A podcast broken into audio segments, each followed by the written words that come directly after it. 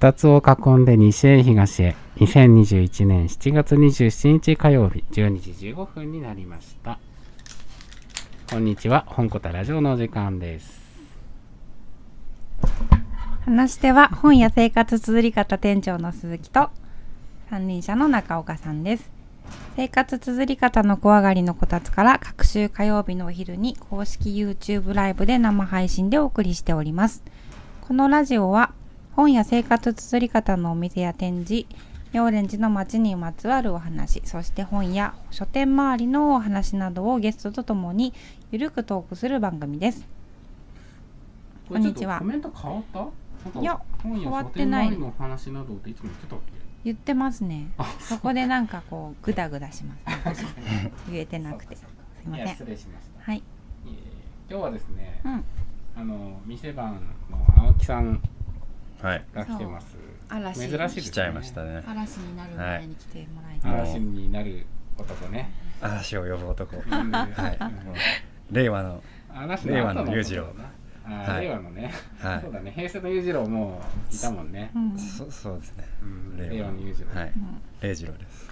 いやーでも裕次郎いいよね。裕次郎はねやっぱり。いやあの本当にもう僕あの太太陽に吠えるが好きだからさはい。あの石原裕次郎が、うん。その時の石原裕次郎とよりも僕が年を取ってるんだと思うと、ああまあそういうのはありますね。生きるのがちょっとてかこれまで生きてきた歴史を否定したくなる、そんなに？あれほどのやっぱり重み？重みがね。重みが違いすぎるよ。確かにもうんう生まれた時からボスみたいなね。そうそうそう。ボスとみんな呼んでしまうようなね、そう。ちょっとそれには箔がまだ足りないですねボスって言われるにはね。まあ僕ボス向きのタイプじゃないからね。まあでも令和の裕次郎である青木さんはさ、はい実は本ことラジオ初めてご出演です、ね。そうなんですまあ今日はねあの本当に最初の30秒ほどのご出演もとうじゃあ。もうじゃあ。いやありがとうございました。いうわけじゃなくて、まあ、最初だけね、はい。ちょっとあの実は12時からもうすでにお店番に入っていただいて、はい。まあ今日はねだいぶお客さんも少ないだろうし、うんあのせっかくだからちょっとだけね最初だけ冒頭だけ出ていただこうということでお話しいただいてます、青木さんってな何何者なんですか？僕はあのまあジャグラジャグラーね。ですね。うん。ーはい。ただちょうど最近決めたことがあって。もあの8月はうん。何？あの分泌家っていうのうを。おー。8月は？っていうのかもしれない。夏のジャグリング分泌家っていうのがあって何分泌する。分泌する。分けるあのああ吹き出す汗何かを分,、泌する。まあそうですね。やっぱ分泌を。分泌夏はやっぱ分泌が多くなるんで夏だけ。インクを分泌してね。そうですね。書くっていう意味でもあるからね、はい。そういう。そうですね。うん。はい万年筆みたいな。そうそう。まあそういろいろこう、まあ、物を書いたり。ちなみに何をお書きになるんですか？あのーりょまあ、僕はあの結構いろんなうん。世界をね、うん。ジャグリング関係の旅をしてきたんですけど、うん。うんそれをちゃんと書きたいなと思って。ええ えー？ね、しらしらしいな。いや僕ずっとねあの、はい。い、や元を正すとですねうん。あの本や生活の方で本本を出すということを最初に考えた時に、あ青木さん最初第一弾うってつけだよねと思ってたんですよ、うんうんうんでまあだから声をかけた一番最初に多分声かけたんじゃないかな、うん。だからさあのすごく楽しみにしてますずずっと楽しみにしてる。うん。はい。うん、これ書かなかったらずっと楽しみが続くってこと。あそういうことじゃないでもそれもそうかもしれないね、いつまでも待ち続けてる。なんか「トップガン」の続編みたいな。なんか。ああれですね。トップガン続編やんの、やるらしいですよ、うん。マーヴェリックスって。もうやってんのかな？なんか。うん。いいですよね「トップガン」僕すごい好きで。フォレストガンプだって続編あるんだよあれ。あるんですか、えーうんそうなの？もうやったんですか？いやいやあの原作はあるあああそうなんだ。かそっか2があるそうなんだ。うんうんうんうんフォレストガンプ2だ全然面白くなかったけどね。読んだけどさずっとじゃあもう映画化しない方がいい。そうそうそう。うんまあそういうわけで本当にいやいやいやそういうわけで。青木さんにはねそううん。本当に書いてほしいなと思って、うん。はい。8月の分泌化が楽しみですそうね。ね、うん、だけどさ、まああのわかんない。えっ、とうん。いいもの書いてね。はい。うん。もう。いいもの書けるまでずっと待ってるからね、ああありがたいですね。でもさあのなんていうかうまく書こうと思わずにさ、うん。あの体験したものがやっぱ素晴らしいことそうですね。素晴らしい。その話聞いてるだけでそう。超面白いもんそれそれね。でいいんだよね、うん。だからなんかうまく書いてやろうってあまり思わなくていいよね。ううん、ん。いやそれこそ生活綴り方だと思うんですよね。うん。うん。おそはい。うなあああれ？持ってきたかな？あんそこにある僕のどってそう「This is my bag」今読んでる本がね、まあ、これうん話すと長くなるから何なんだけど、はいはい、おおー本が出てきました。あの誰もが書ける文章自分史のすすめっていう本でお橋本義夫って人が書いてるんですけど、うん。結構古い本ですね。そうすごい。あの講談社現代新書のうん。昔のデザイン、うんこれ、はいはいはい。あれだよこねれいいですよね。あの、うん杉浦康平デザインのやつだよね。確かね。そう。まあその杉浦康平と鈴木あの和志のあの想定の本なんだけど想定の新書なんだけどあのこれはねあのねあのまあいわゆる生活綴り方と同じような系譜にあるうん。運動を八王子でやってた橋本義夫さんって人がいるんだけど、うんおおすごすごい数はい割れるんじゃないかな。は いその人が書いたんですよ。あの書いた本でね。あのすあのまだねほとんど読んでないに等しいんだけど、うん。まあ、タモンさんから勧められて、うん。ちょっと今読もうと思って、うん。ちょうどこの前届いたばっかり。やっぱりねそのあの文章ってうまく書こうと思わなくていいのね、うん。うん。うまく書こうって思わないでうまずはその自分でなんかこう味付けするよりもやっぱ生活そのものっていうか、その出会った出来事そのものが面白ければ、うん。もうれっきとした文章になる。いや面白いことしかしてないじゃないですか。だから青木さんの面白さをこうここから発信したいですよね。そうそうそう。顔が面白いとかじゃなくて。あ顔も面白い。んだけども、そうそうそう。発信をしたいなと。顔が面そううん。いやでも本当だからさ僕は本当いろんな人にあの文章をいろんな人の文章を読んで、まあ、全く知らない人の文章も最近、うん。ななぜか送られてきて読んだりしてるんだけどさ、うん。あのさやっぱりどう思ったこう思ったってあんまり言わなくていいんだよね。うん。うん。いいと思う。あ体験を書くってことですか？そうそうそう、うん。でもう自分がどう思ったかなんていうのはさある程度その出来事を書けばうん。読んでる人が思うこととほぼうんうんそんなに違わないし、うんまあてか別に違っていてもいいわけ。うん。その解釈がどうであれ、はいそうだからなんか自分の中にこう本そのなんていうのかな出来事に対するか出来事の解釈をねうん。あの著者がさこう解釈をこう握ってしまうんじゃなくて、うん。やっぱりその読んでる人もその解釈ができるような文章でいいし、うん。そうするとさみんなでみんなでそれをこう体験する感じになるんだよね読者が。うん。いいですね。まあ、そんなあの話は置いて、はい。でもねあの本当に楽しみにしてますよ。はいとうととうとう。う、うん、全然元気なくなってきいやいやいや違う違うそんなことないですなんでですか？そんなことないですねちょっとこういろいろと。あね。あ楽しみだ楽しみだなっていう思うんですよ。自分でもやっぱりこうあのまあずっとここのコロナ禍でねうん。外にこうてか海外とかはもう行けない状態でそうだよね。まあ今丸2年。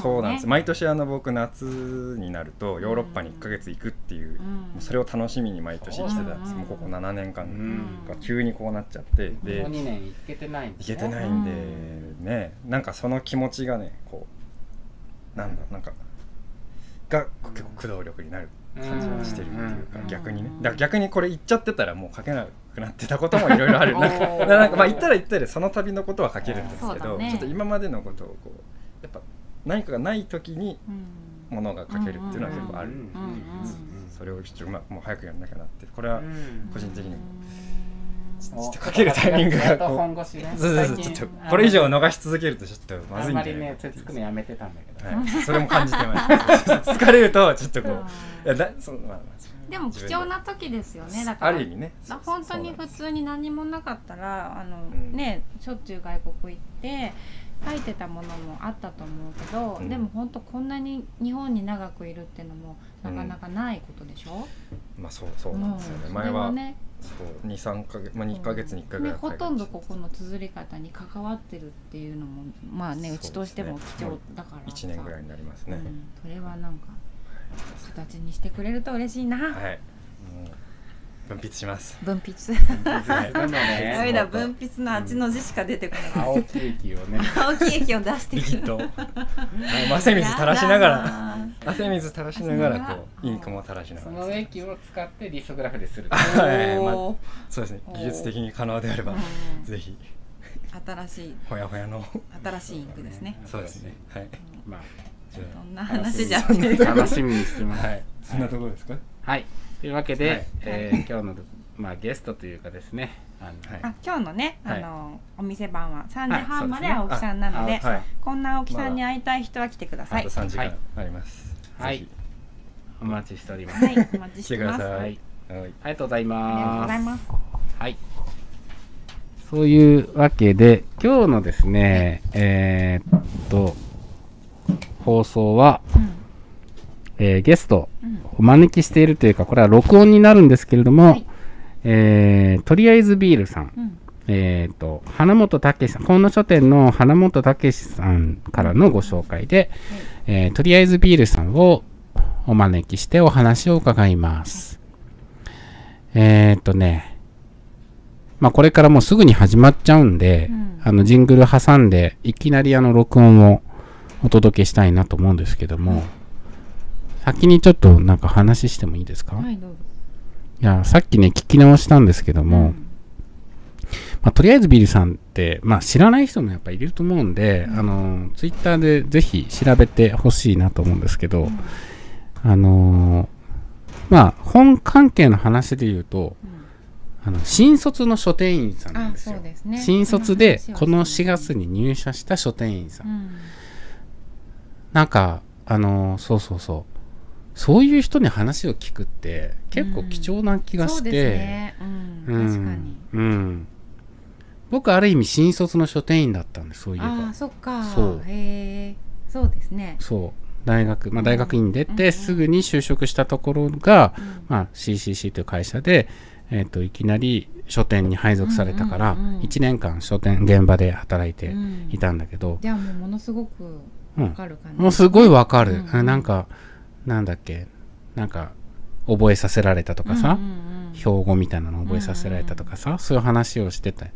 うん。あそういう話をなんかついあれ？とりあえずビールさん来たの1週間ぐらい前かな。もうちょっともう前かちょっと前かうん、あの聞きながら、なうん。ああ懐かしいなと思ったことを今うんさっき思い出しました、うんうん。聞きながら。うん。はい。でねあの書店の話が前半あって、まあ、し書店ってどういう場所なのかどういうことううまくいってるのかいってないのかとかね、まあそういう話を聞きながらその後がねあのツイッターツイッターとしてのとりあえずビールさん、うん。まあこっちの方を聞きたい人結構いると思うんでですね。まあ、前半後半あの35分以上ですね。あの長いですけどもお話を聞いていただければなとはい思います。はい、まあ、その後ですね今日のあのお話コンテンツとしては、えー毎回おなじみの綴り方店主鈴木雅也さんおすすめのはい。本のコーナーもございます。というかあれだね。あの前回ですね。この話してなかったね。ああそうだね。えー大変申し訳なかったんですけれども、えー前回の第 11, 11回の本コタラジオ、えー配信後に僕が間違ってデータを、データというか、えー、全て削除してしまうといううんミスを犯してしまったがために、うん。えーご出演いただいた、えー書店員の花本武さんのお話と、うん。あとはオランダのゲストのね。そうゲスト、はい、生ゲストも生ゲスト。であのご出演いただいた、あのオランダから来た大学院生で独立系書店日本の独立系書店を研究されているセバスティアン・カンプさん。このお二人のお話が、えー消えてしまったと、はい。でも原本さんのお話だけは録音したデータが残っていますので、うんうんえーそれをもとにあの取り直ししたものがありまして、えーこちらもですね、今日明日にはあの公開できたらなと思ってます。はい。カンプさんのお話がうね、ん。せっかく来ていただいたのうに、ん、本当にねその時その日にカンプさんがとってもあの妙蓮寺を気に入ってくださそうってそうそう。すごく長くねあの 遊んでってくれたんですよね。2階で常連、常連のユウさんという人と、すごい長く話をしてる時にものすごい議論してたね。うん中岡さんが消しちゃったって言って消しちゃって、直接本人に謝れたっていうう。ん、謝ってうん申し訳ないってう言って、ん、またでも来てください、そうで。すね。はい。来てください。はい、ぜひ。お呼びします。はい。というわけで、はいえーこれから、えーと、ジングルを挟んで、うんとりあえずビルさんのお話を伺いたいと思います。はい。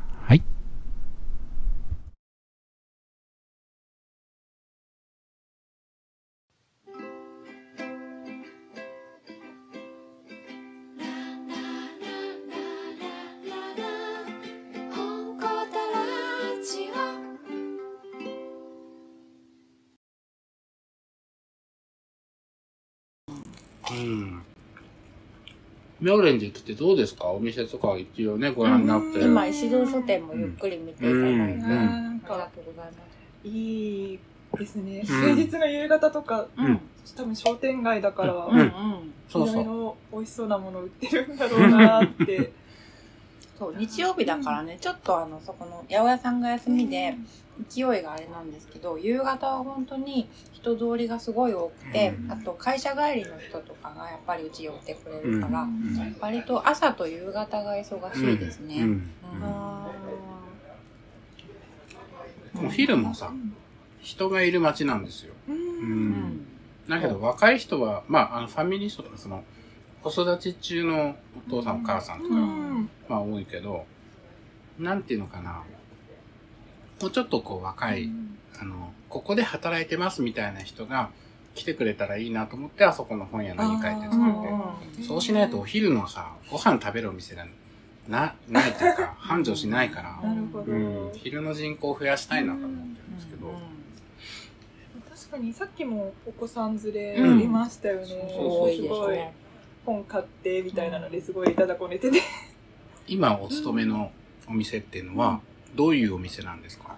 すごいまあ結構大きいんですよ。ね、うん。うん400坪ぐらいあるので、へー400坪。ちょっと全然フロア半分ぐらいある。自分の結構大きいですね、もう毎日足がやられてて、へえなんか全然自分の庭感ないですね。自分の庭感がなない。んかわからないんですけど広いなーっていうの。あーあーだからやっぱり土日とかも混むのですごいあの家族連れうんの方たちも来うんてやっぱりちっちゃい子がな泣いたりとかうんだだこねたりっていうのもあると思うんですけうん。どやっぱり。お客さん多いから多分お母さんとかも叱るのとかもちょっとやっぱ周りの目を気うん。にしてって感じもあると思うんですけど今日さっきす割と結構伸び伸び 叱ってたなーって。そうそうそうそう、ここは、なんていうか、なんていうのかな、歩行者天国みたいな感じだから、危なくないし、まあ、なんていうのかな、そんなに人目もそこまで気にする必要もないような場所柄なのかな。うん。うん。そうですね。担当とかあるんですか？担当まだ決まってはいないですね。本当に毛が生えたぐらいの。いや、まだ3ヶ月だ。そうなんですよね。うん。なんでまた書店員に？けどなんか本にやっぱり関わるうん。仕事をしたいなーって思って、うん。でもそんな志が高いとかじゃなくて、うん。なんか私がやっぱ本がある空間でうん。働いてないとちょっと仕事できないかなってうん。思って。けどその点ではやっぱ楽しいですね、毎日あこういう本出てるんだとか。そうですよね。なんかうん。学んでるものが自分の好きなものっていうのは、うん。なんかすごく、あんまりこう、そうだよそういうものにストレスがないというか、うん、わかります。あうん。うん。ーやっぱり荷物の量とかが多かったりすると、うんちょっと本のことを物体に感じてきちゃって、うん。危険かなってそこが、なんかやたらスペース取るなーって。うんうん。棚、うん。棚限られてるのにこんなに来るのかよ、うん。みたいなことをちょっと思い始めました。ちょっと危ないなって。まあね、返本もそうし、うん返報もしなきゃいけないもんね。うん。じゃあ、なんていうか、今はレジとかがメインになってる。それともなんかもう、いろんな品出しとかも品出しとかもたまにさせてもらってて、うん。うん。けどすぐちょっとサボってるのが ババレちゃいますね。え？なんかあの、なんサだろう。ボってるんですか？あの、やっぱ人に冊数が少ないものとかを、うん。あの入れ替えたりとかするとちょっと、あ。単純、そういう、なんていうか もうちょっと物考えて、もうちょっと物を見てもうちょっとパズルを多分しないといけないんだろうな。いいお店だね。うんいいお店っていうか、まあ、基本、ちゃんとしたお店だね。うん。サボらないが目標ですよ。うん。でもまあうん、チェーンの名前は言わないけどう、ん僕、その、書店チェーン結構好きで。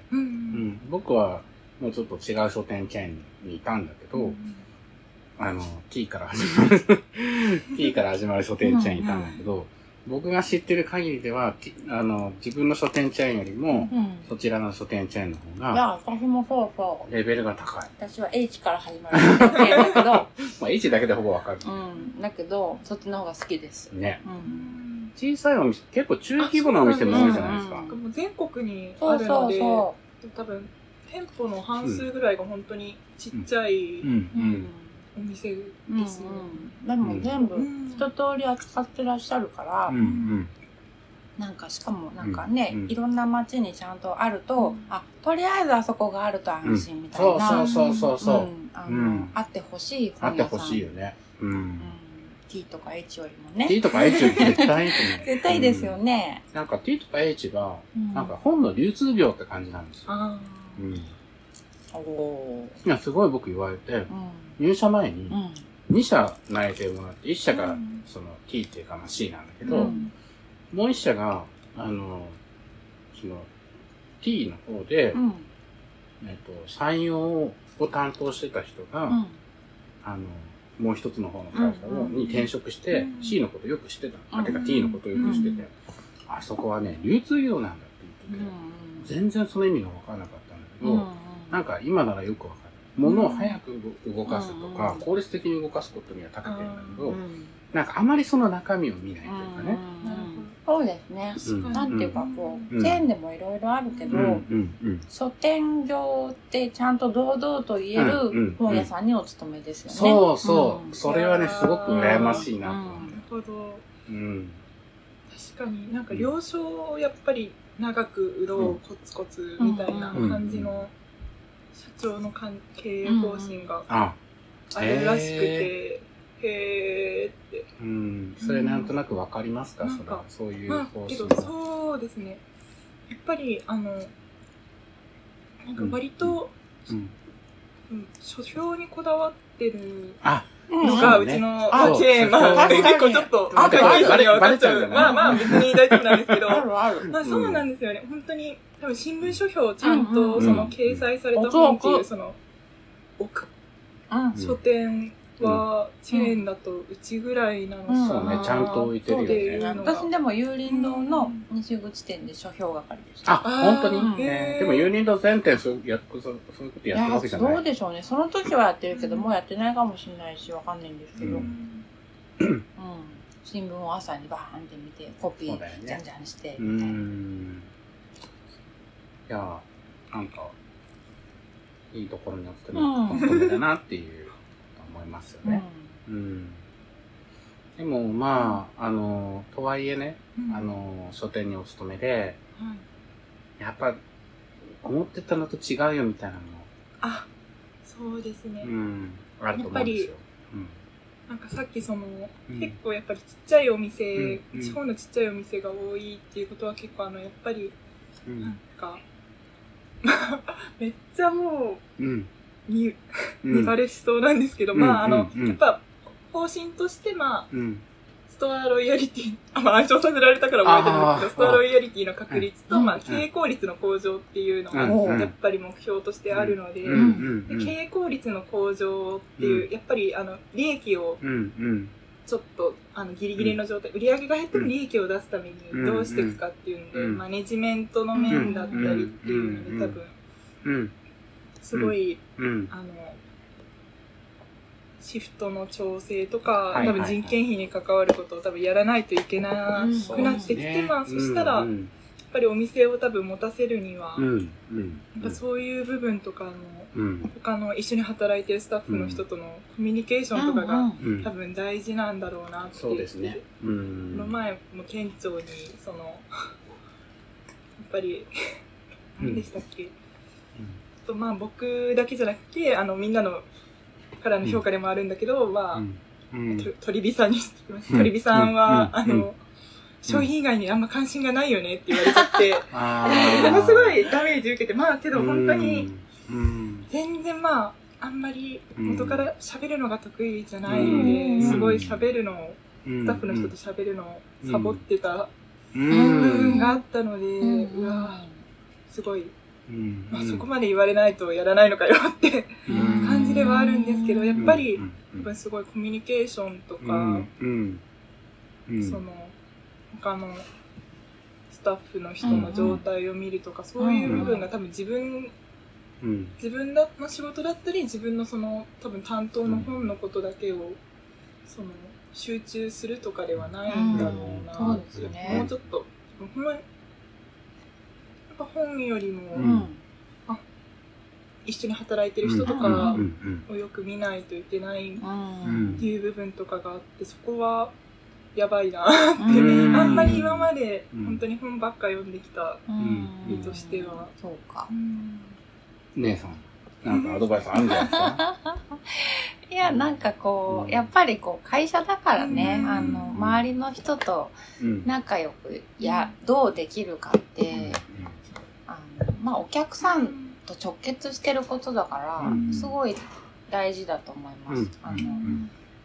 仲間内でできてなかったら多分お客さんともできないから、ううん。花持つの得意なんじゃない？ですか？花本さんはね。得意そうですね。めっちゃうんまあ花本さん可愛いからね。可愛いからね。話しかけちゃいますよね。うん。うんうん。接客、ね、この間のそのラジオも、後で流します。けどまあ後で。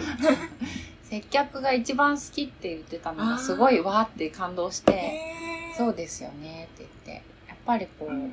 本って一人で読むものだけど、それを売ってるから、そこからつなげなきゃいけないってところで、あの、まあ、本当に一人のものなんだけど、本屋さんで本を買うって、その、並んでるってことも、なんかコミュニケーションじゃないですか。結局そこの本屋さんで何を売りたいかって台見たらわかるから、あ、こういうアプローチね、みたいなのって受け取るから、そういうの、無言のもあるけど、でもそれを並べたのは書店員だとしたら、うんなんかそういう無言と、あとはなんかこうその、意思みたいなのを伝えなきゃいけない。ね、接客もそうだし、ね、うんうん。そういうこと？いやそういうことだと思う。あとさなんかあの本の話ってうん。まあ多分ツイッターとかねうんそういう SNS 上でうんはうん。意外とちゃんとやってる人がリアルではあんまりやれてない人結構いる僕知ってるんだけうんどうんうん。なんか僕は本が好きなら本の話をうん。別になんていうコミュニケーションって言ってもあの今日はこれとこれをやんなきゃいけないね君はとかそういうことじゃなくてうんうん。読んだ本の話いっぱいした方がいい。ううん。ん、そういう経験ありますよね。うんなんか、あの、なんていうか、お店の方針を伝えなきゃいけないと思うとちょっと嫌になっちゃうけど、うん。でも、それより何より、自分のことを信頼してくれれば、お店の方針とか、あの、僕自身がやろうとしてることとかを、あの、一緒にやってくれる。うん。ね、あの、それよりちゃんと本の話をして、うん。本が好きなんだって、本、この本ちゃんと届けたいよねとか。う、ん。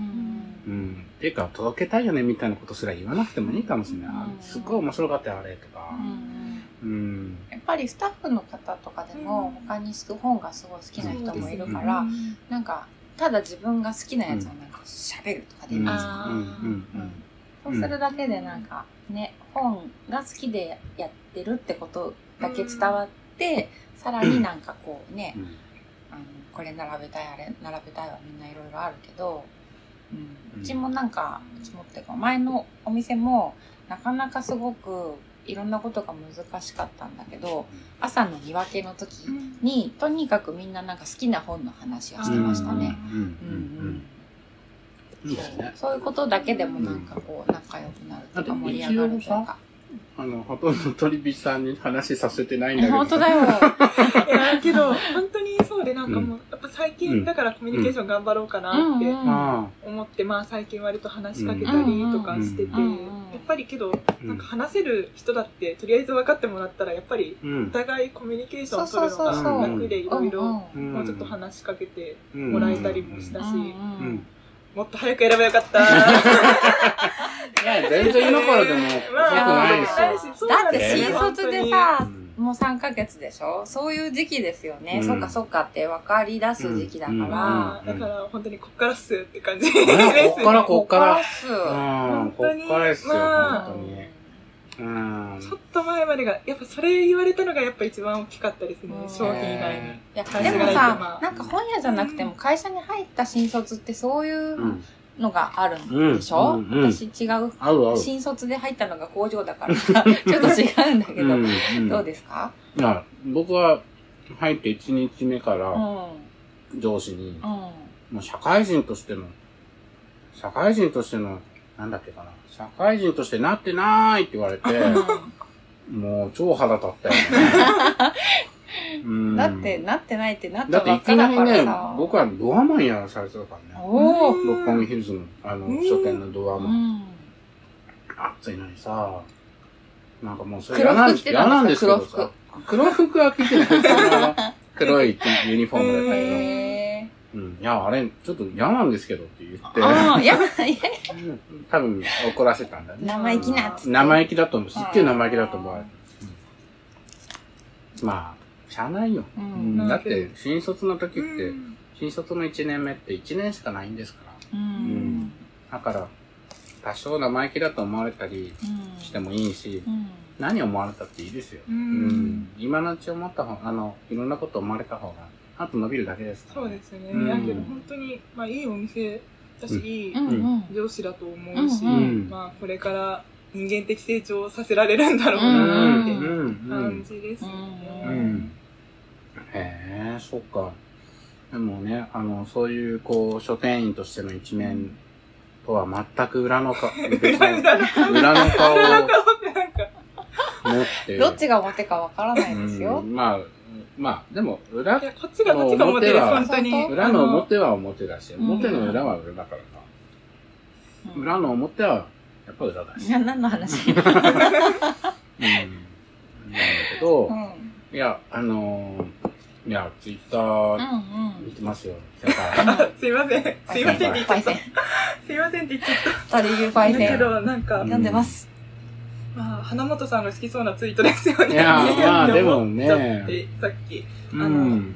花本さんが、あうん。の、うん寄稿してる10代のための読書地図をちょっと花本さんのとこだけ読んだら、あ、あ、好きそうだよな、私もって言ってまんまとね。うん。あうん。は思っへちゃいました。ーあのー、ツイッターってね、はい。まあ、僕は、うん、基本的には 3D 社の仕事とか生活売り方の仕事に関連した、うん。うん。ほぼ宣伝としてしか使ってないですよ。あとは情報収集かな。うん。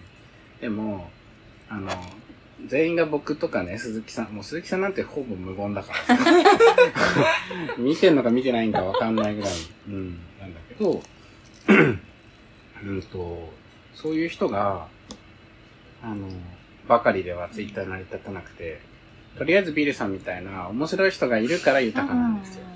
うん。いや、けど、会ってみてやっぱ、うん普通じゃないですか。普通の可愛い女の子じゃないですか。普通の可愛い女の子でめっち。ゃそうですよ。うん、いや、大体でも僕予想はしてましたね。まあこんな人かなって。うーん。あっこまっか合ってた？大体合ってうんた。多分、あの、うーん、こんな感じの、うん。こんな感じで。そこが一番きたい髪の毛は多分ね黒いな、みたいな。髪の毛絶対黒いと思ってる。ん そうなんだ。うん。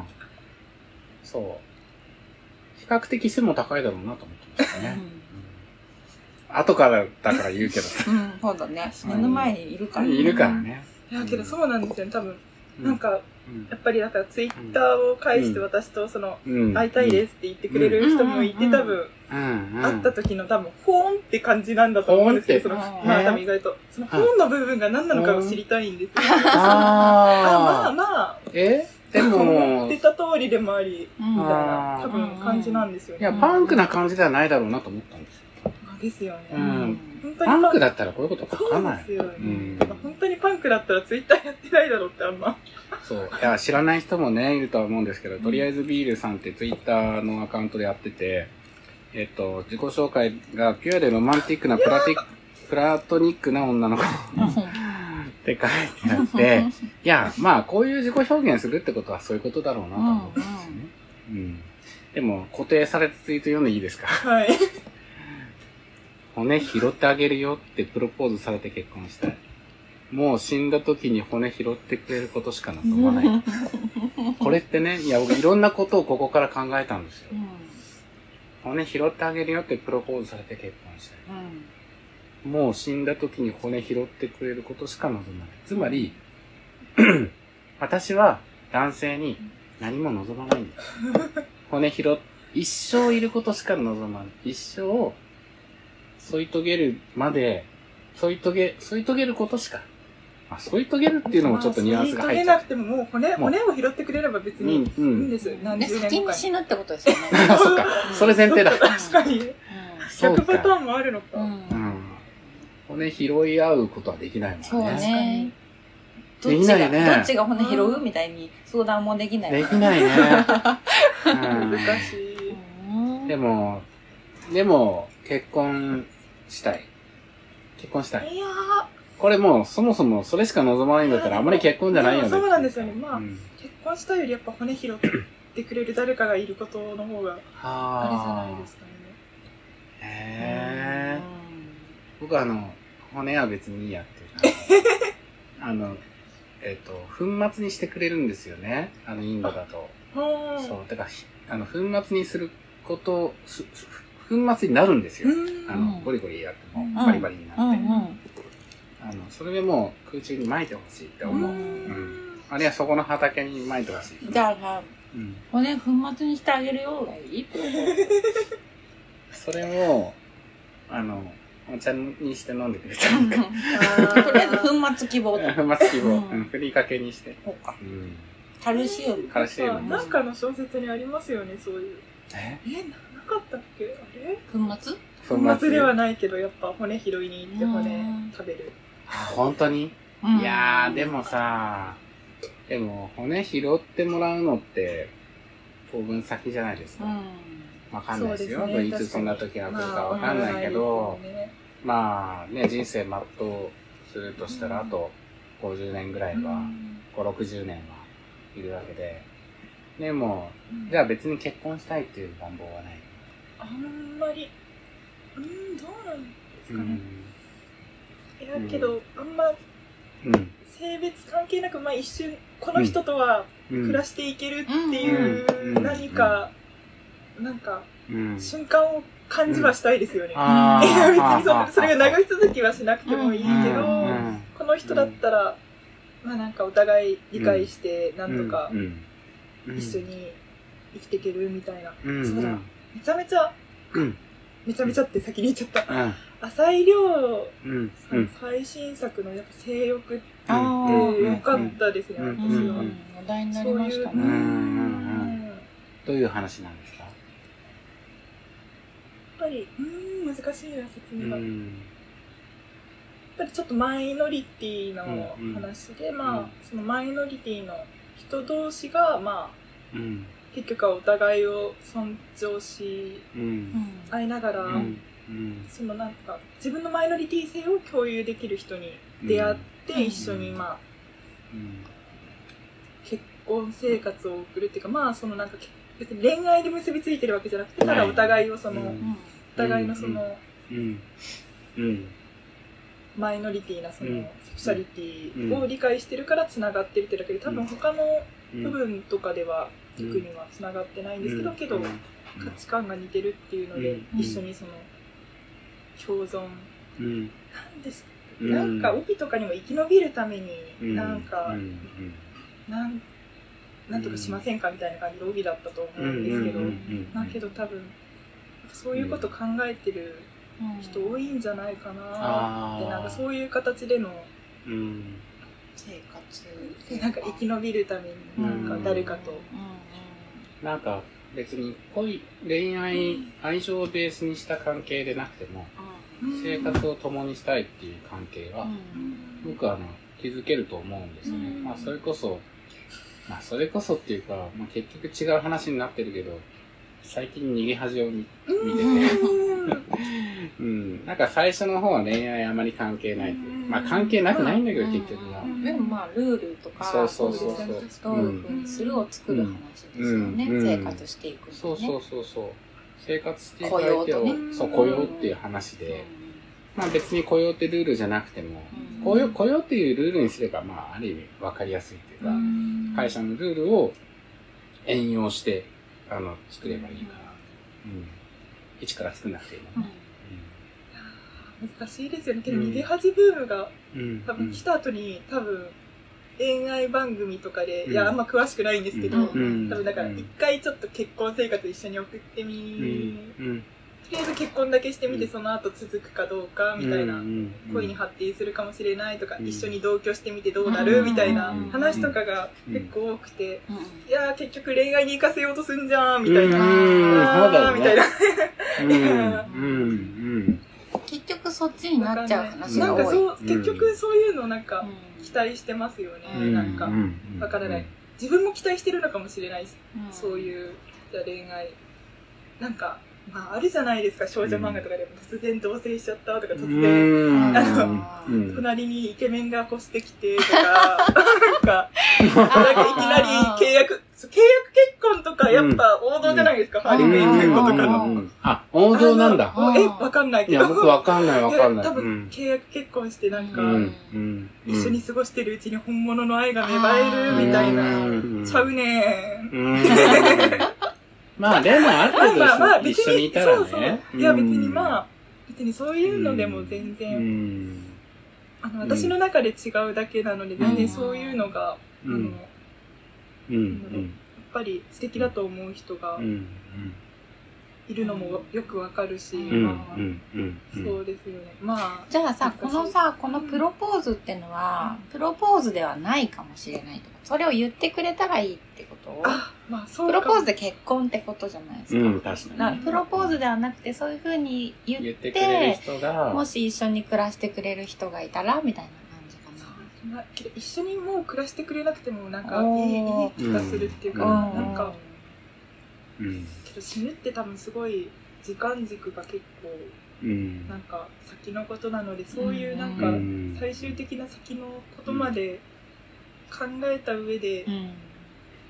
関係を考えてくれてるっていうのが多分あそこでもあ別にあの冗談で言ってもらっても全然おうそうかそういいか。みたいな。うんなんですかうね。んいやーそうかなんかね他にもさうんいろんな気になったワードがうん気とりあえになったワずビールードあるよツイッターセレクションみたいな。アンうんソロジーを。うん。なんだっけかな。あれ？いろんなさ、あの、質問箱ああれ質問箱どこ行っちゃったんだろう。結構、最近やってなかったですか？いやってないっていうか、多分あの、来るたびには、まあ返信してるので、まあ、そうなん。ですよね。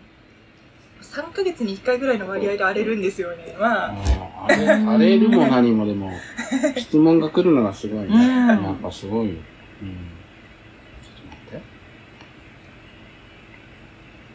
いいのかなでもなんか、はいあれですか、本の、本のこととかも多い？あそうなんです。うん。なんかやっぱり、アカウント分けるのが結局苦手だったので、うんうん。まあ、読書アカウントはあんま使ってないし、ね本のことたくさんなんか言ってらっしゃ結局るから。そんなにそういうなんか裏垢みたいなのを作ると、なんか鍵のついたアカウント作ると結局誰を自分の中でフォローするかとか悩んじゃうのがなんかちょっと嫌だなって、うん、思って、その大学のどの程度の友達だったらフォローしてもいいよとか考えるのがうん。だるいなと思っても全部一緒くたにしても全部ね。全部全部全部仕事のこともうんなんかそういう感じのこともうんうん本のことも全部もう一緒くたにしちゃってるんですけど、でもさ、なんか、まあ、あの、変な質問？もはい。う来るじゃないですか。聞きますね。でそのあしらい方とかがなかなか秀逸なんうですよね。んいや、花本さんが何を見てね、とりあえずビールさんすごいって言ってたのか、ちゃんと聞いてなかったんだけど、うんなんか、挙動が遅い。この聞いてほしかった。えー、気になるじゃないですか、やっぱねえ、り。いや、でもね、あの、なんで私が東大にみたいな感じで。なんで私が妙蓮寺になんですよ。本当に。ああ、そっでもか。本当にこの名だたるメンツを見て、なぜ呼ばれてしまったんだって。へでも私たちとしてはなんかいつもこう次誰がいいと思いますってこうリクエスト聞くときに全然知らない人を言ってくれるのが一番嬉しいんですそうそうそうそうそう。だって繋がれないじゃないですか そういうのとうん、うん。そうだよね。えーどうやったら見れるかな。まあ、いいか。でも、あの、ツイッターやってて、なんか、なんかやっぱり、ああ、そうそうそう。鳥火さんと鳥火さんのフォロワーとビール飲みたいを話したオフ会開いてくださいと。開い、オフ会開いてくださいとか言われるの。けど、そんなことは実現しないし、きっとみんな、きん？きっと結局み、ん皆さんほど分かり合えないと自分で分かっているので逆に尊くて私はそれが嬉しいです。過去変態とかさ。すごいね、これね。こんな、とりあえずビールでも飲みに行きませんか？湿気もひどいし暑いし最高の一杯をとかさ。みんな飲みたいって言ってらっしゃる。そうだね、飲みたいって言ってる。確かに。なんかそうですね、やっぱ7月あたりに ラブーンが高いみたいな占い。で、さっきも大家で見てましたよね、占あいの。アンアンのやつね。ううんんうん。いやー、うん。なんかで、7月。見てお7月確かに、いうん。ある感じ？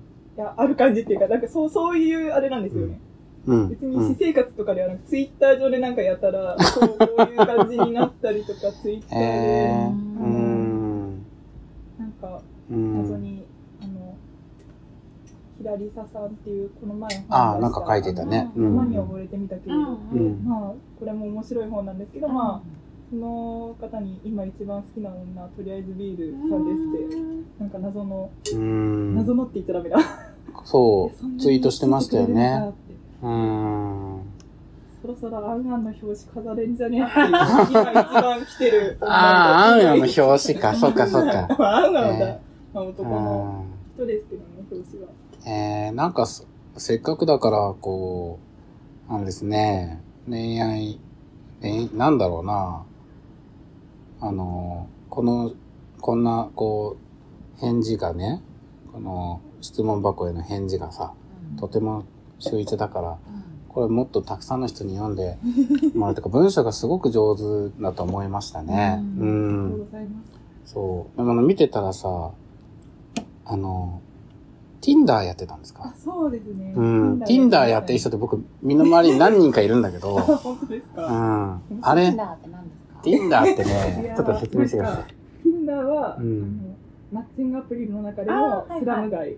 スラム街？スラムだとスラム街ってどういうこと？え？え、そうじゃないですか。いや、わかんない。いや、わかんないいや、わかんない。いろんなね、アプリあると思うの。僕は使ったことないけど、あの、使ったことないけどって言うと何なんだけど、何なんですか？一番じゃあ多分評判悪いアプリだと思うんですよね。多分じゃあ、えなんでわざわざ 何なんですかね。ん。いや、僕の聞いた話ですよ。はい。なんか、完全出会い系のアプリってあるじゃないですかありますよね。あの、婚結婚、婚活。そうそうそうそうそうそうそう。ツイッターの広告でよく出てくるようなのってあって。系の。そう。でも Tinder って意外とそういうもんじゃないっていうか、まあ、意外とその、Tinder やってるよって普通に言う人がいる、いるアプリなんだと思ってたから。うん。まあ、なんか、とりあえずご飯一緒に食べようみたいなそうそうそうそうそうそうそうそうそう。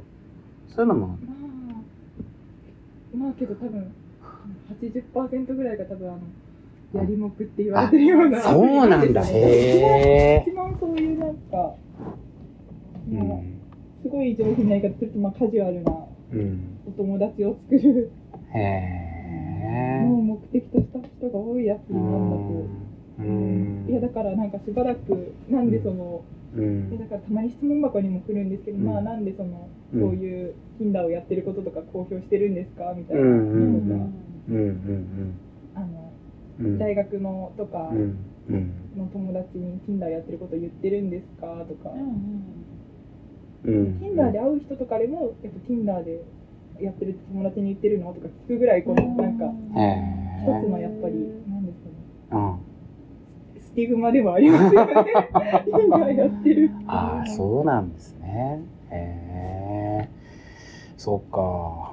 いやーなんだろう。多分花本さんはこっちの方のとりあえずビールさんを見て、あの会いたい会いたいって話したいって言ってたんだと思うんですよね。うん。なるほど。いやありがとうございます。結構ねもうあっという間に今何時はいそうですね、うん2時過ぎちゃったんだけどあもう36分だって。えー、いやーでも あの本当にあのとはいえいろんな本をね、読まれてて、あのこの例えばまとまらないでまとまらない言葉を生きるとかあと僕まだ読んでないんだけど上野千鶴子の,、あの限界から始まるこれ読みたいなと思って。まだ読めてないんですよ。あ本当ですか？ダメージがボーってきちゃって、ああそうですか。なかなかもううんうん大変そうな本だな、うんこれは、うんうん。うん上野さんはなぜ男に絶望せずにいられるんですか？ってね。っていうね、結構パラパラっと見たけど、うん、確かにウッときますね。ああそう。うん。僕でもこの辺のことは興味があるな。うん。うん。とても興味がある。うーん。いやーありがとうございます。どうですか？こんな感じで僕もあの酔っ払ってるわけじゃないんだけどさ、なんかさ、うん、すごい酔っ払った感あり酔っ払った感あるね。何でしょうこれうん話がちょっと酔うしねそ。うそうそう。なんか本当に本当にありがとうございますビール買ってくれてなんみんなでこう気分う上げれるんね、このノンアルコール。そうだ。ね。ノンアルコールビールはあげれると。酔ったみたいですうん。ほんとほんと。大丈夫。うん。いやーじゃあ、あのーまだここでね、あのー具体的なお名前は出さなくてもいいんですけど、はい。次の方をご紹介いただきたいなと思うんですけすど、ごい本当に悩んでえー、うん。全然決めてなかったです、うんうん。はい。どうしよう。後ででもいいですよ。うん。後で。うん。後で後で、うんはい。そう、花本さんの時は、うん。そういえばちゃんと言うのを忘れてたなと思って、うん。本番中に聞いちゃったんだよね。そうそうそう。そしたら、とりあえずビールさんでとかって言うから、うん。誰誰誰誰って話になってうん。うん。いやでも、いいです。考え、お考えいただいて、うんうん。職場の誰かでもいいし、いやね。うんうん。書店、でもまあ本とか本屋とかと関係する方がいいな。ううんん。で、なんか、その次もありそうな人、ーううんん。あえて言うと、いいなと思いました。はい。楽しみにしてます。はい。というわけで、はいえー、今日は、とりあえずビールさんをはい。お招きしてお話を伺いました。本当にありがとうございました。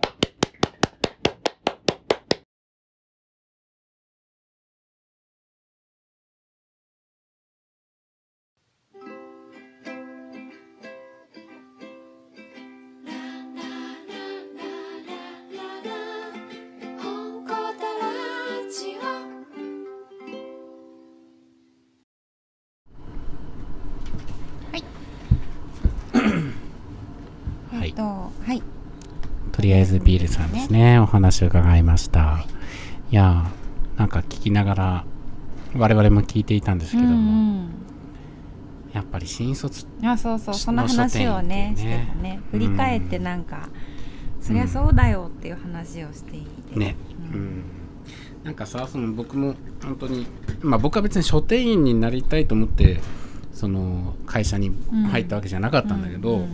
なんか、あの、自分としてはせっかく書店で働い働いてるんだから、うん。書店員らしいことをしたいなって思って、まあ実際やれてた、そういうこともやれてたんだけど、やっぱりその、マネジメントを求められる、社員にはマネマネジメント、うん。マネージャーとして動くことを求められるっていうのが、まあ、なんていうのかな。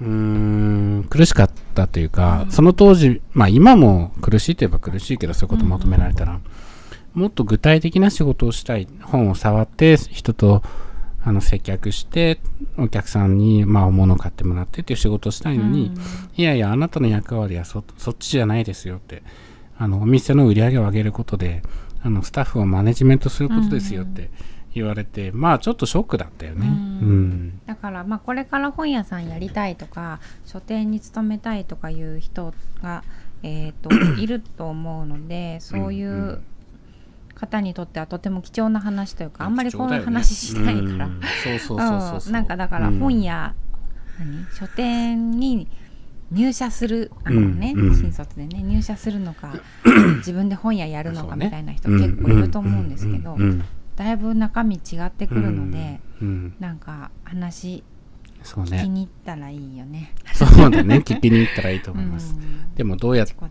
ち。どこのあいあやその鳥火さんじゃなくてね。うんうんみんなうん。話してくれると思うな。そうだね、ん。そうそうそうそう。うん、まあそういう経験を経て個人で本屋さんやってる例えばタイトルの辻山さんあみたいにねとかもあのいるし、うん。まああのそういうこう総合職としての社あのし総合職として社員やってるわけじゃやったことはないけど、うん。まあアルバイトとしてなんか、うあの本当に現場での経験積んで書店になった方もいるんだけど、うんうん。まああの本当にいろんな人が言うけどやっぱりそういうこう書店出身の人があまり新しく書店を始める経験ってないうんからうんあのそこがとてもこうなんだろうな。うーんジレンマなんですようね。ん。でまあ本当にあのとりあえずビールさんも本が好きで本のそばにいたくて、うんうんあの書店に就職したって言ってたけどでもそういう経験していくとああもう本屋いいやってね、うんうんうん。ちょっと思ったりもするっていうさ。うん。うん。いやー難しいね。うんうん。またなんかね、うん。あのうん。時が経ったら違う意見が出てくるいやーそれはあるよね、うん。だって鈴木さんみたいにねね。はい、鈴木さんだってさ、い。まあその新卒じゃないにしてもうん。書店をいくつかけ社員としても経験されてここに来ているわけで、うん。こういう人生もあり得るわけですよね。そうですね。うん、あの書店の軒先であのヨーヨーね水風船をねそうだ、もううん、さっき写真撮ったよ。本当に、うん、水風船をね本を売るでもなく水風船を一生懸命作るっていう書店業もありますので本当に。まあね。何やってんだって話ですけど、うん。石尾さんすごい上手になってたね。そう、うん。ううん。ん、そうすごい早くにうちの社長はヨーヨーを作れます。そうそうそうそう。はい。というわけで、今日はとりあえずビールさんのお話を伺いましはい、ありがとうございまた。した。はい。続きましあて、これ地続きですね。はい。はい。えっ、と今日はですねえっ、と 出たばっかりの本を紹介します。あ、ちょっと待って、その前ええに、何何？あの、そうだ。とりあえずビールさんの次の、あそうだった。大事大事。そうん。っち先にしましょう、まあ後で話してもよかったんだけどえ、やっぱこの話の流れで、うんあのーそう、えっ、と、とりあえずビールさんからのご紹介で、はい。次回のゲストは？次回のゲストは、なんと、えー、柏書房にお勤めの編集者で、うんえー天野淳平さんをお迎えしてお話を伺います。えーと、天野さんはですね、直近で言うと、まあとても話題になった、うんえーまとまらない言葉たちだよね。もう生きるじゃない それまとまらない言葉を生きる？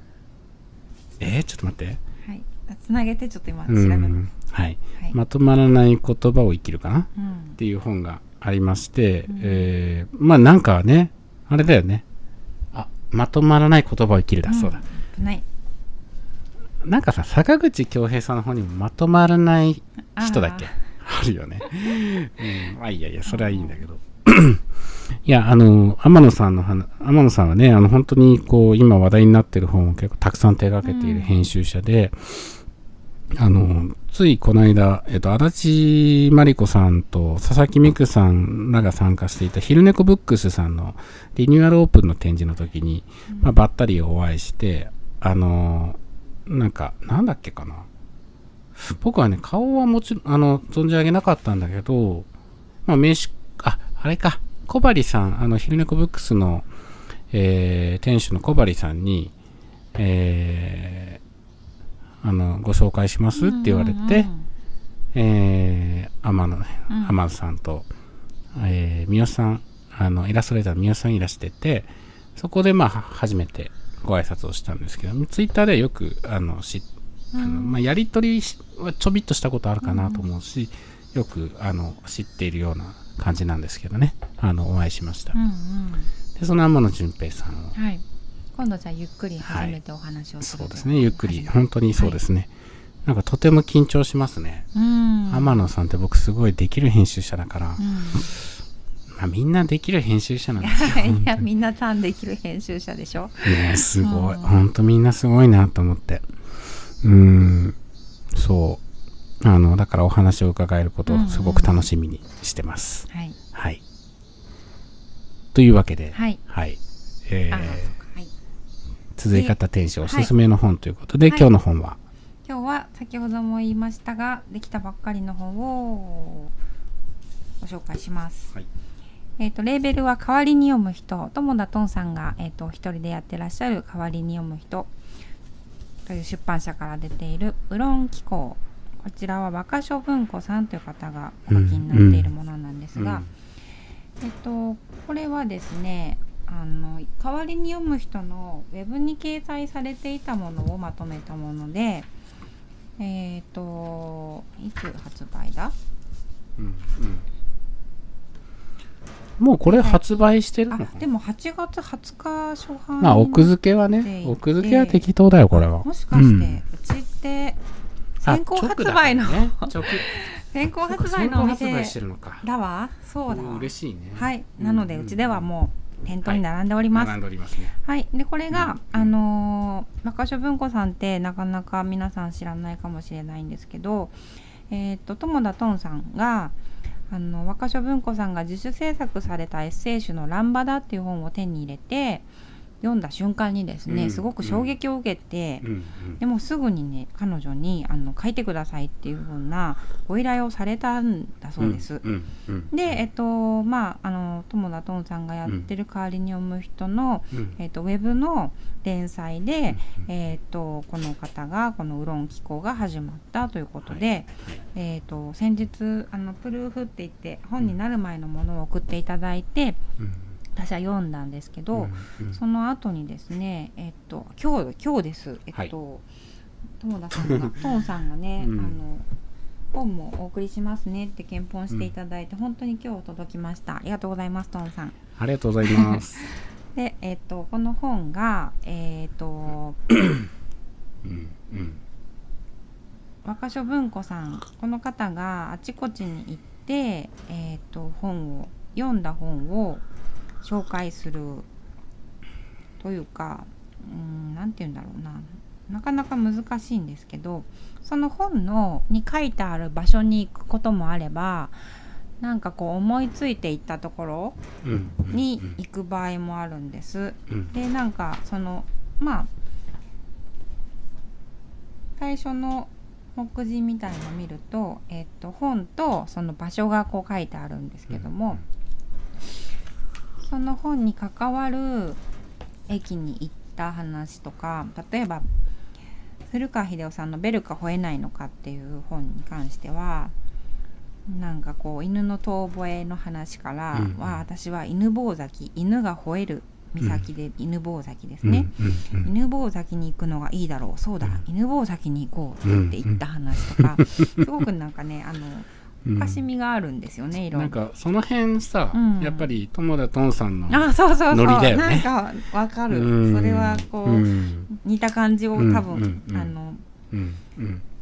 彼はこうピンときたのかもしれないんですけど、ね。この方あのまあこの中では女の人か男の人か書かれてる方の性別があんまりはっきりしてないんですけどあの文章がすごく硬質で硬派であの私はすごい好きなんですね、うんこういう感じ、うんうんあのなんて言うんだろうな。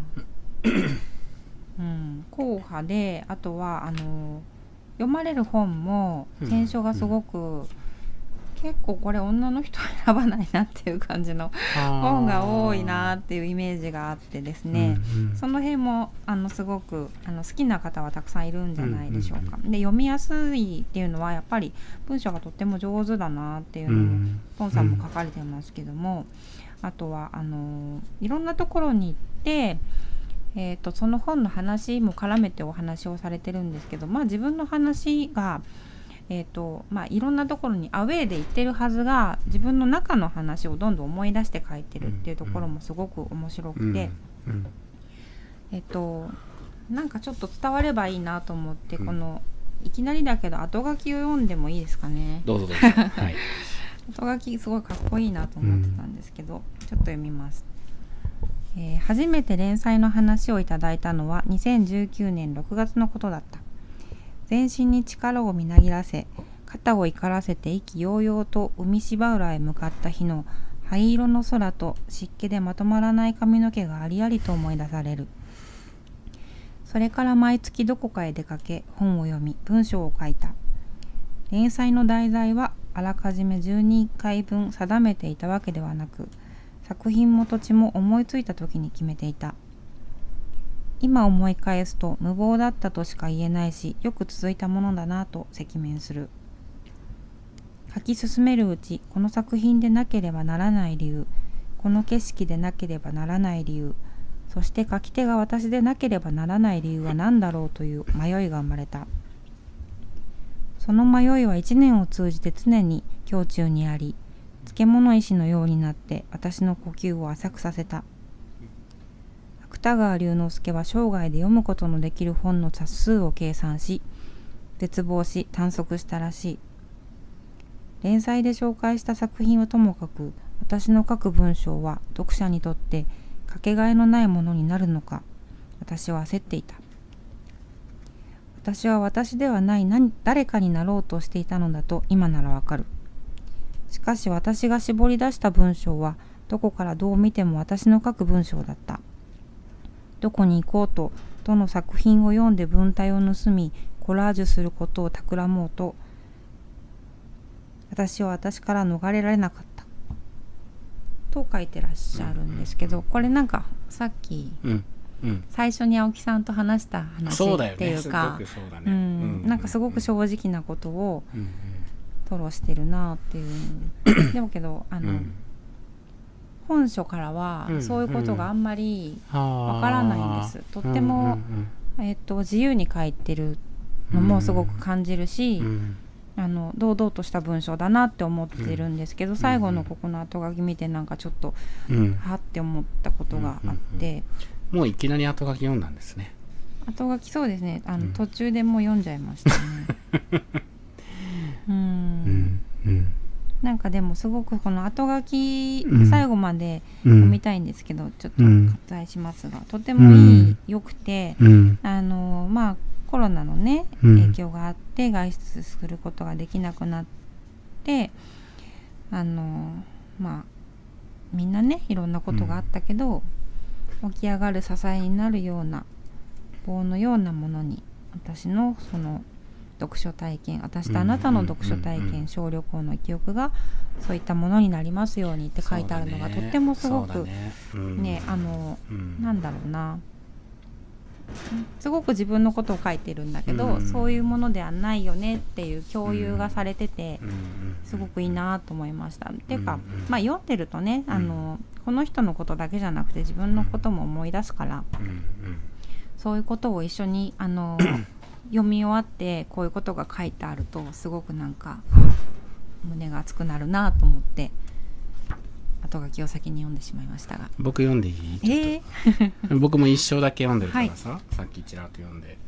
あのまあなんかこの本が書こうとしてることというかねなんか書こうとしてることのうん。あのー話がこの第一章の海芝浦ってね海芝浦駅っていうのが鶴見線にあるんですけどまあいくつかあるしうちのいつかいくつかある終点駅の一つですよね、まあそこに行ってまあその章の何さんだっけ？章の章の章のより子さうん。んのあの、えー、と小説の、えーと「タイムスリップコンビナート」を読んで、まあ、そこに出てきた海し原駅に行くわけなんですけどもそこでまあいろんなこと思うわけなんですけど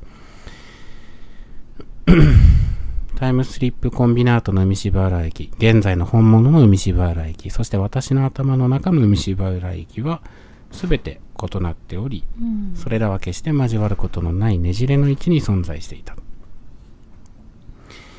でね、まあ、あの、この一文だけでまあいいんだけど、別にこれはなん、あの、小説の舞台と、実際のその舞台そのものと、うんうん。えーそして私の頭の中のその場所とっていうふうに、まあ、抽象的抽象化して話すこともできると思うんだけど、あのその3つがさ絶対に交わることはないんですよね。うんでだからよくね今聖地巡りとかって言って、うんうんうんどっかに出てきた場所を、あの行くんだけど、うん。まあ、最近僕はあの逃げ恥見てるからさ。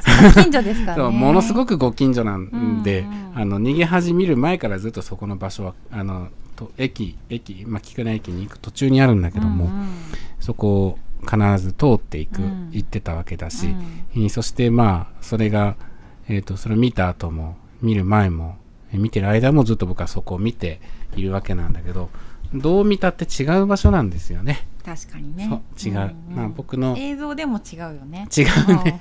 全然違う。本はさらに違うと思うんですけど。違う違う。うん、でっていうことを思い出したりだとか、うんうん。でもでも少なくともそれを通じていろんなその場所をみんなと共有することもできるというかそうね、ですね、うん。本当にそう。そう。はい。それでですねなんとえっ、と、はいとっても大ニュースなんですが、はいはい。なんと若所文庫さんがはい。綴り方にやってくる。そうですね。やーやーやーです。いやいやいや、えーっとですね7月の30日、えー最終金曜日ですね。うん7月の最終金曜日毎月最終金曜日は、うんうん。えー、と本屋綴り本屋生活綴り方は、うん。夜の本屋というので、えー普段は7時までなんですけどもうん営業時間を延長して9時まで、はい。えー、と開店しております。そね。はい。その、えー、と夜の本屋の一日店長を、はい。えー若所文庫さんにやっていただきますので、7月30日、うん。えー、と時間としては夜の6時から9時まで、はい。えー若所文庫さんが綴り方にやってきて、はい。直接本を、えー、とお渡ししてくださいます。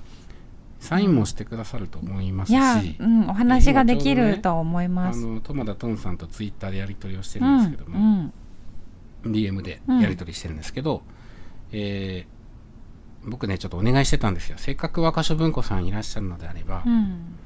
えー買ってくれた人にサインはもちろん、ん。例えば過去に書いた短編をリソでリソグラフで吸って無料で渡せるとかどうですかねって、まあうん。あの提案してたら、うんあのオリジナルのエッセイも書いてもらいますので、うん。リソグラフで吸って配れたらと思ってますおーすごい。ここでしか手に入らないかもしれななんいと。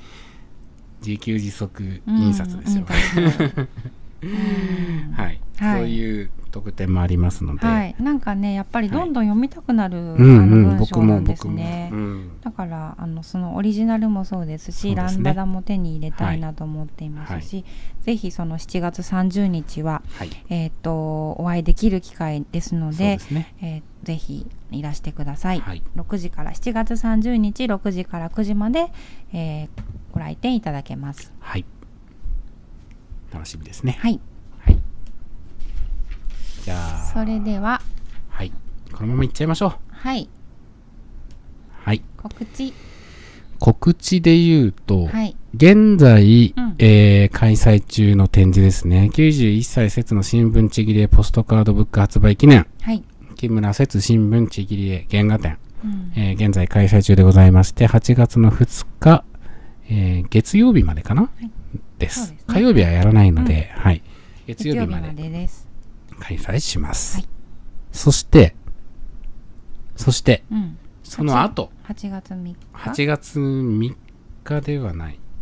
え？3日だっけ？3日からだっけ？いやいやいやいや。あー違う違う違う。金その週はいはい。の金曜6日かな、6日ですね。からはい24までです。う8月の6日かはら8 6日月の24ま24で、まで、はい。えー田中陳ンさんというねあの写真家がいるんですけども「えー地理」というタイトルで、えー個展、まあ、あの個展を開催します。写真展を開催します、えーこの田中人選っていうのはですね、えーこのせっかつづり方の店番の一人で、えーちょうど去年の本当に今頃いやもうちょっと前かな、うん。かなり早い段階からうん。実はお店番に来て、うん。えーくれて、まあうん。毎月12回はね必ず来てやってくれてんだけど、もうあの何きっかけですか？チンシェンは。なんだっけかな。なんかでひょひょろっと来たんですよね。ひょろっとふらっと来たんですよね。ふらっと来て、うん。僕じゃなくてねあのデザイナーのよりさんが店番の時に来て、うん。なんかあの写真をね、うん。あのあてか何してる人なんですかって多分聞いたと思うんですよ、いや実は写真を撮ってて、でうん。いや写真あどんな写真ですかって言ったら、うん。なんか、えー、と今ちょっと持ってないんで撮りに行ってきますとかって言ってね、うん。あのわざわざね持ってきてくれうんたのその日に。そうそうそう。そう。珍鮮らしいなと思うんそうだね。そう。まあそういう感じの人でっていうのもなんなんだけど、あの東東京総合写真専門学校かな、うんっていうのが日吉にあるんですね。結構かなりり、あの歴史の古い専門学校の、うんなんですけども、えーそこあの鈴木梨作とかいろんな人がそこから出て写真家になってたりするんですけど、そこに今まだ通っていて、えー、と写真展もあの、まあ、写真をねたくさん撮ってるからあのんこんいつかのタイミングでやりたいってことを、まあ、その時から言ってくれてて、あのそれまでもね本当にこの1年いろんなやり取りがあってあのやっともう展示にこぎつけたっていう感じなんで、うん。あのねぜひ見ていただきたいなと。はい。あのすごくねうーんあの現代的ですねやっぱりうね、ん。あの例えばさ写真展でいうと吉田さんの写真ああそう、ね吉田明人さんの写真展の時はチンシェンがもうね右腕になって そうそうそうそう。展示をやってくださいました。準備をねうん。やってくれたりして、うんうん。吉田さんずっと喋ってばっかり。そうそう。そうそ の後ずっとチンシェンと喋ってたからね。うん。そうそうそう、だしまああの吉田さんの写真ともまた違う、うん。あの吉田さんどちらかというとこうオールドスタイルというかね、うん。あのとてもいい意味でのオールドスタイルだと思うんだけどチンシェンはすごくあの最初にね会った時にあのティルマンスの話とかをよくして2人でしてティルマンスみたいな写真をねあの自分の周りの人はあのしてるんですよみたいな話をしてて。多分まあそういうのに憧れもありつつも、でも真似はしたくないっていうね、うんうん。うん、そういうタイプで。いや、あの、どんな感じで来るのか僕もよく分かってないんそうですけどね。ですね。節さんからのこのチンシェンがすごくいいですね。ね。えはい。もう70年ぐらい、うん、70, 70歳差ぐらいあるわけだからね。そうそうまだ20代でね、若いからね。はい、うん。というわけです。楽しみにしてます。楽しみにしてます。はい。はい。でえっと8月3日火曜日は、えー8時から夜の本語だがまたやります。テーマは今回変化変化ね、うん変化してますか、最近？変化変化ってちょっとテーマどんなどんな感じなんだろうって私は思ったんですけど変化したいこととか変化したことの話ですよね。うーん。変化ね。うん最近髪切りました。あと、ひげを生やしてますね。そういう話じゃないよね。それでもあの心境の変化はあるんですか？それに対しての。うーん心境の変化ね、やっぱそのなんか女の人とかはさ、うん。髪を切ってちょっとさっぱりみたいなさ、うんうんうんイメチェンするとかあるじゃん、イメチェンもないからかもしイれないメチェンではないと思笑うイメチェンではうあ、んひげを生やしてる俺はどうですか？あーそうですね。でもやっぱりひげ生やすと、うん。やっぱ見え方違うみたいですよね。ううん。ん、評判は良い。あんまり良くないんじゃないか あなうれ、ん。でもさうん。話変わるけどさえ変わった。あの今オリンピックやってるじゃないですか、はい。あの最近ね、まあ、僕と会った人は時々思うと思うんですけど、うんまあ、僕はずっとオリンピック反対派で、うん。あのオリあのボイコットオリンピックっていうあの印刷がされた T シャツを着てミオレンジの街をうろうろして 時々目が合うとニコッとしてるんですけど、いやーオリンピック始まったじゃないですか、うんうん。見てますか？見ました。何見た？スケボスケボー、ー、うん。あスケボーやってますんもんね。松岡さんに夢を与えたと思ってます。ね。あのーそうね。いや、あの、やっぱりね、僕すっごいオリンピックとか、あの、ワールドカップとか、何でもそう、サッカーもラグビーも、まあ、あと野球とか、うん。スポーツすごい見るの大好きなんですよね。あの、できればずっと見てたい。うんうん。だけど本当にこのオリンピックで、まあ、本当最初からね、うんまあ、競技場の話から、エンブレムの話から、うんもうとにかくなんか、まあ、呪われたっていうとちょっと違うと思う。呪われたっていうようなスピリチュアルな話じゃなくて、まあ、それを取り巻くいろんなり人たちの悪いところが全部出て、えーこういう風な感じになってるんだけど、まあ本当になんていうかオリンピックっていうかそのスポーツをただ見るっていうことの楽しみを本当に奪われたなって思っていて、だから、まあ昨日も卓球の試合があったし、うん。ん見たいものいっぱいあったんだけどあのまあなんていうのかな。あの素直に見れなくなりましたね。楽しめない。楽しめない、うんたの確かにね。楽しめない。うん。いやみんなだからオリンピック反対派とか賛成派とか、うん。まあ、そんなパッキリ分かれなくてもうんいいだろうけど、そういう思いがあると思うんですよ、それをなんかとても振り切ってうん。楽しもうとしている人たちもいるし、うん。うん。うん。うん。それはそれだろうってう。んういう、んなんかうん。ね、何かこうやっぱり引っかかってしまいますね、うん。今年のそうだよね。うん。私もだから別うんに賛成も反対もってうんいうか、うん。うん。確かに本当に楽しんでみたかったっていうのそうだよはすごく見たいよありますね。本当にさ。うん。だってなんかスポーツスポーツカフェとかあるじゃないですか。うん。ああいうとこで僕よくあの、そうね。サッカーとか見てましたから。いや別にあのなんていうのかな。あのみんなで応援するっていうんじゃなくて、うんうんうんただただ見たいから見てるみたいな、その場でねみんなで盛り上がって、ね、盛り上がってとかってね。うん。すごくね辛い。うん。うんものすごい辛い。なんか意地になってるわけじゃないんいやいやですよこれ。わかります、だからそのうんもろ手を挙げて楽しく見れないっていう自分がどっかにねいる。そう、うん犠牲の上に成り立ってるっていうことを、もちろん全てのうん。幸せはねいろんな犠牲の上に成り立ってたりする。でもそれはあの少なくともそれを最小限にしようという営みがありうんうーんそしてそれを自覚しながらもあのそういう競技をやるっていうこと。でも競技をやる側はもっとこう純粋に誰かのためにってんじゃなくて、やっぱり自分のために僕は競技をした方がいいと思って、誰かのために競技するなんてさ、うん。変な話じゃないですか、すごく変な話で。うんだから僕あの最近はねあの本当に大谷翔平みたいなさ本当もう楽しいからやってる。自分がもっと強くなるためにやりたいとかって言ってるスポーツ選手って最近本当にちょこちょこ出てきたんだけど、うん。あの本当にこうヒーローインタビューみたいなところでさ、うん。あのいいプレーを見せ見せられあのお客さんに見せられてよかったですみたいなことを言うし、言わないのあの人は、うんうん。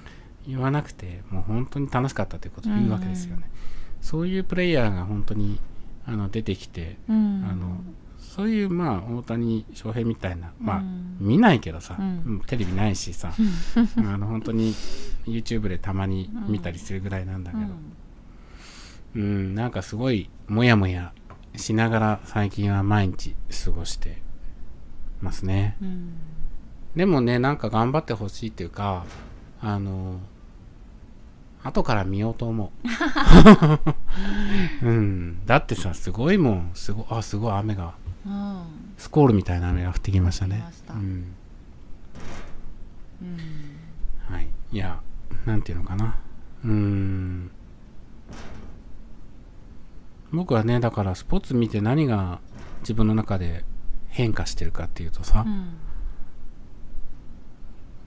こういうこと言うと笑われるんだけど、うんありえたかもしれない人生のことを思うわけですよ。うんいや私一回もそんなこと思ったことないや いや、ないよ。ありえないんだよ。うんありえないのは分かってるんだけど、うんうん、こういう人生も、うんまあ、自分がもうそもそも自分でなければっていう話なんだけどね。あありえたのかもしれない。てか、うんそういう人生もありありえるんだ。そういう体の使い方ができる人間もいるんだっていうことを知って僕はやっぱり勇気が湧きますよね。そうですね。うん。確かに、そう。うん、だから4年後にだから次どこです松岡か広大さんがスケボー。スケボー出るかもしれない。50代で。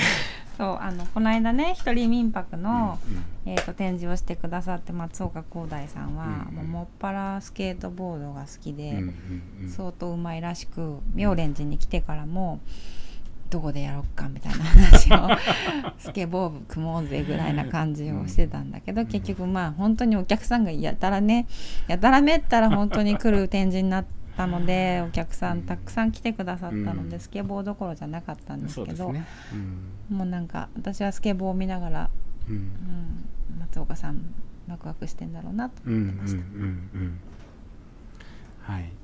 あのー、4年後どこなんだろうね。そうですね。わかんないしょうがない。妙な時間 プールあるからどうかな、う次回のオリンピックははい。あ北京だ。ああ北京。あ違う違う違う。冬冬のオリンピックああが北京、冬季がね。うん、うーん。2024年はうん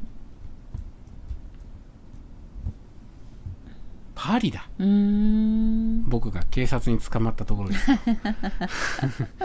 まあそれは置いときましょう。はい。へえですね。楽しめるといいですね。楽しみそうですね。本当にね、はい、であのそういえば、はい。えっ、とそういえばねうん。